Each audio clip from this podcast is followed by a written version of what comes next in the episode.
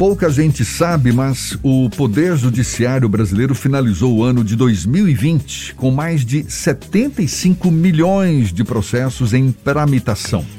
Esse número, considerado descomunal pelo advogado e procurador do Estado Cláudio Cairo Gonçalves, pode ser reduzido caso sejam criados espaços e filtros para análise adequada de conflitos especialmente aqueles em que a gestão pública figura como parte. Isso para evitar que muitos atos decorrentes da atuação se transformem em um processo judicial. Este é o assunto abordado no livro A Processualização Administrativa Negocial, livro lançado no último dia 14 de dezembro o autor do livro, o advogado e procurador do Estado, Cláudio Cairo Gonçalves, é nosso convidado aqui no Issa Bahia. Com ele que a gente conversa agora. Seja bem-vindo, um prazer tê-lo aqui conosco. Parabéns pela obra. Bom dia, Cláudio. Bom dia, Jefferson. Bom dia, Fernando. Um prazer também estar aqui é, falando para todos os ouvintes e telespectadores do, do Isso é Bahia da, da Tarde FM. Pois Estou é. aqui à sua disposição. O, o senhor destaca a, a, importância de se criar espaços e filtros para uma análise mais adequada dos conflitos, especialmente aqueles em que a gestão pública figura como parte para evitar que se transformem em processos judiciais. Isso não é o que ocorre atualmente? É, Jefferson, na verdade, nós vivemos ainda um, um certo caos metodológico. Né? A proposta do livro que nós lançamos a partir de uma tese de doutorado na Universidade de São Paulo, é, na verdade, uma iniciativa voltada para tentar trazer um roteiro de processos no âmbito administrativo, que ainda não se fala de forma muito clara, do ponto de vista jurídico, do Instituto da Negociação no âmbito da administração pública.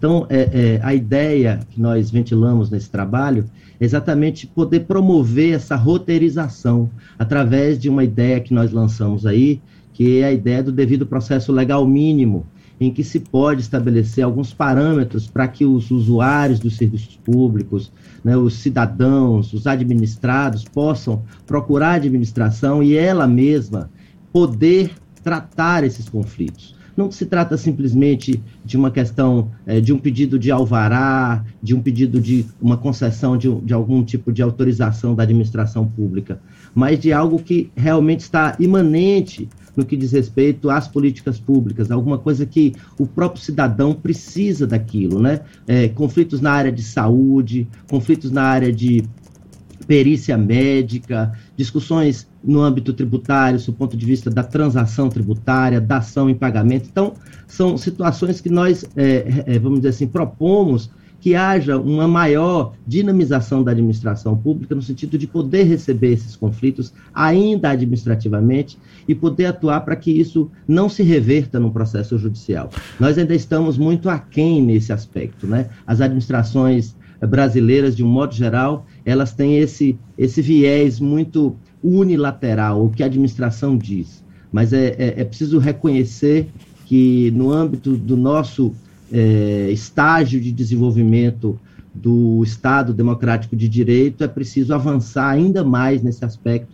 E é isso que nós estamos trazendo aí é, nesse livro que lançamos agora no dia 14 de dezembro. Pois é, chama a atenção o fato de ainda não haver metodologia na condução da análise desses conflitos, como o senhor mesmo destacou. Eu, eu, eu, citei o número aqui no início dessa conversa, mais de 75 milhões de processos em tramitação, isso só a, a, contabilizado até o final do ano de 2020. Ou seja, é, é uma providência que, que, que não foi tomada e que deveria ser tomada de uma forma muito tardia, não? A justiça brasileira ela tem a fama de ser lenta, de ter um acúmulo cada vez maior de processos. Por que essa falta de metodologia na condução da análise desses conflitos? É, veja, nós estamos falando especificamente nesse trabalho de um momento prévio à judicialização. A judicialização já é a, a, a palavra final que vai ser solicitada pela parte ao judiciário. Nós estamos falando de um momento prévio para prevenir esses 74 milhões de processos que tramitam no judiciário brasileiro. Né? E a administração pública é, por natureza, um dos maiores litigantes dentro desse, desse quantitativo de processos que tramitam hoje. Então, a administração pública tem a responsabilidade é, de tentar influir para que essas situações não se transformem num processo judicial. É, nós discutíamos na nossa uh, live, que fizemos o lançamento do trabalho, uma, uma questão muito interessante.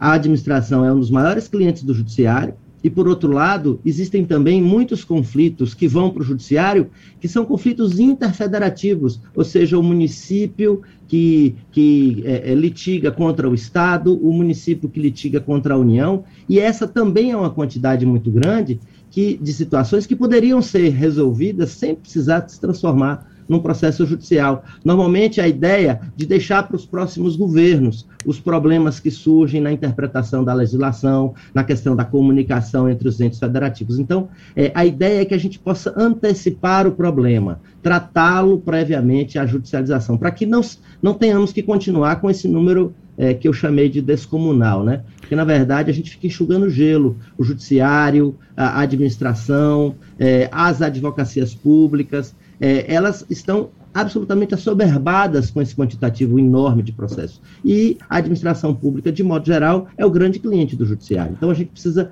atuar previamente para cuidar desses desses conflitos, não deixar que eles se transformem no processo judicial. A ah. ideia é essa. E ela é reforçada, só para terminar, é, com o Instituto da Negociação. A negociação sempre foi vista como algo pejorativo, mas a ideia é que ela venha para o centro e que o cidadão possa realmente colocar o seu problema e ele ser tratado de maneira eficaz e eficiente pela administração pública através da negociação. A legislação brasileira ela é quase que um incentivo constante a busca da estrutura judicial. Ela é uma legislação litigante. Esse processo que o senhor propõe no seu livro inclui também a modificação da estrutura legal brasileira para que, de alguma forma, essa mediação fique mais simplificada dentro da estrutura burocrática do Estado como um todo? Sim, Fernando, é, sua pergunta é muito bem-vinda. É, a ideia é trazer roteiros é, normativos é, a instituição de políticas públicas para é, implantação de câmaras é, de arbitragem, de mediação, de conciliação, de forma mais intensa. E a sua divulgação. Né? Nós temos, por exemplo, no estado da Bahia, a Câmara de Conciliação em Saúde. Mas a Câmara, ela, ela foi inclusive objeto do estudo que nós desenvolvemos, ela não pode ser apenas um, um, um novo espaço de é, ingresso das demandas. Ela precisa ter uma forma mais específica de tratar essas demandas, porque senão nós vamos ter apenas um, um novo espaço de ingresso no, no sistema de saúde. É, a ideia é realmente fomentar a criação de roteiros e aí mexer na legislação, seja no âmbito legal, seja no âmbito da regulamentação, para exatamente trazer esses, esses modelos, essas formas. Imagine, por exemplo, é, que nós tenhamos aí a discussão sobre uma perícia médica no INSS. Né? Muitas vezes o cidadão não tem condição de discutir tecnicamente a decisão que vai vir dentro do, do, do, do processo de aquisição de um benefício, de um provento no âmbito do INSS. Então, é preciso aprofundar, existe um espaço normativo a ser ocupado e, e é dentro dessa ótica que nós estamos trazendo aí essa análise no nosso trabalho. O senhor acredita que essas câmaras de conciliação elas já poderiam ser implementadas com a nossa estrutura do judiciário hoje ou ainda é preciso modificar algumas estruturas até do próprio da própria cultura do judiciário do Estado brasileiro para que elas entrem em pleno funcionamento? Eu tenho falado de transdisciplinariedade institucional não é um problema só do judiciário, não é só a administração pública que vai resolver, é preciso que todos os órgãos se irmanem. Nós tivemos na Bahia, como eu disse, uma conciliação, uma Câmara de Conciliação em 2015, mas ela ainda está muito restrita a, por exemplo, fornecimento de medicamentos. Nós precisaríamos ampliar o objeto dessa Câmara e, ao mesmo tempo, criar mecanismos que os administrados, que os usuários possam efetivamente desenvolver o seu, a defesa do seu direito no âmbito dessas câmaras. Porque muitas vezes fica limitada a um é, sim ou não no que diz respeito ao fornecimento da, da, da, da, medicação. Né? Então, a ideia é que a gente possa aprofundar esse espaço de atuação das entidades, no caso, todos os poderes, judiciário, é, e executivo, vários órgãos do executivo. Nesse caso, a Câmara de, de Saúde, ela engloba o Tribunal de Justiça, Ministério Público, Defensoria, Procuradoria-Geral do Estado, Procuradoria-Geral do Município de Salvador, é, secretarias de saúde de Salvador e, e, e, do estado da Bahia, mas a gente ainda precisa avançar um pouco mais no que diz respeito a essa possibilidade, essa capacidade de tratar esses problemas. Especificamente, eu estou tratando no caso da saúde, mas isso se, se coloca em vários outros aspectos. Né? Eu citei aí a questão da perícia médica, a transação tributária, a questão dos incentivos fiscais, né, que muitas vezes nós temos uma legislação que, que, que busca atrair novos investimentos para a Bahia ou para o Brasil, e, ao mesmo tempo, a gente permite que esses conflitos sejam tratados no âmbito do judiciário, que não tem a capacidade, a especialidade é, mais, mais objetiva para tratar esses conflitos. Né? É, o judiciário ele é um guarda-chuva que recebe toda a gama de, de, de, de conflitos que existe na sociedade. Então, o ideal é que a gente tivesse essa capacidade de fazer isso previamente. E aí são esses órgãos que vão ter essa possibilidade de desenvolver essa atividade. A gente está conversando aqui com Cláudio Cairo Gonçalves, advogado, procurador do Estado, que acabou de lançar esse livro, A Processualização Administrativa Negocial. O senhor está destacando a importância da negociação como um dos métodos alternativos de resolução de conflitos, de forma a se obter um acordo judicial ou até extrajudicial, no caso, sem o envolvimento do Poder Judiciário. Em geral, em quais controvérsias a, a negociação é recomendada, é utilizada? É, é, sua, também, sua pergunta também é muito, muito válida, Jefferson. Eu, inclusive, queria dizer que, para minha alegria, é, estou aqui com, consigo e é, eu não sei se você se lembra, nós fomos colegas de faculdade lá no curso de Direito da Universidade Católica de Salvador. Lembro. Mim, uma alegria início, muito grande estar aqui. Início dos anos 90, um prazer tê-lo aqui comigo também. Exatamente, exatamente. Uma satisfação. Mas olha, é, como eu já disse, a gente tem vários espaços, né? É, eu vou é, retomar a questão dos incentivos fiscais, esse já seria um elemento importantíssimo para a gente adotar, por exemplo, a ideia do Instituto da Arbitragem, é uma coisa que eu já defendo há alguns anos, né? tem um trabalho publicado em revistas especializadas é, de âmbito nacional. Né? A arbitragem é um mecanismo de solução de conflitos e que pode perfeitamente ser aplicado à questão dos incentivos fiscais, né? porque é uma lide, é um conflito muito especializado né? e nós defendemos isso. É, além, por exemplo, é, de outras situações, como é, a dação em pagamento em matéria tributária, a questão da transação, o pedido de parcelamento, muitas vezes o, o contribuinte ele vai à administração pedir um, um, um, parcelamento e aquele mecanismo específico de concessão de quantidade de parcelas, ele fica ao critério do administrador sem, sem um controle maior, né, no sentido de sua justificação. Por que 10 e não 15, ou 20 ou 60 parcelas, diante dos limites que a lei traz? Né? Então, é, é, é, preciso que nós possamos transformar ainda mais a administração e torná-la mais próxima do administrado. Essa é que é a ideia proposta. Né? Para a gente finalizar, Cláudio, como é que funcionaria uma proposta de entendimento envolvendo partes do Estado brasileiro? O senhor citou os conflitos entre município, estados e a União e os conflitos entre eles no, no sentido inverso. É uma dificuldade porque também tem uma questão política, o componente político envolvido nesse tipo de debate?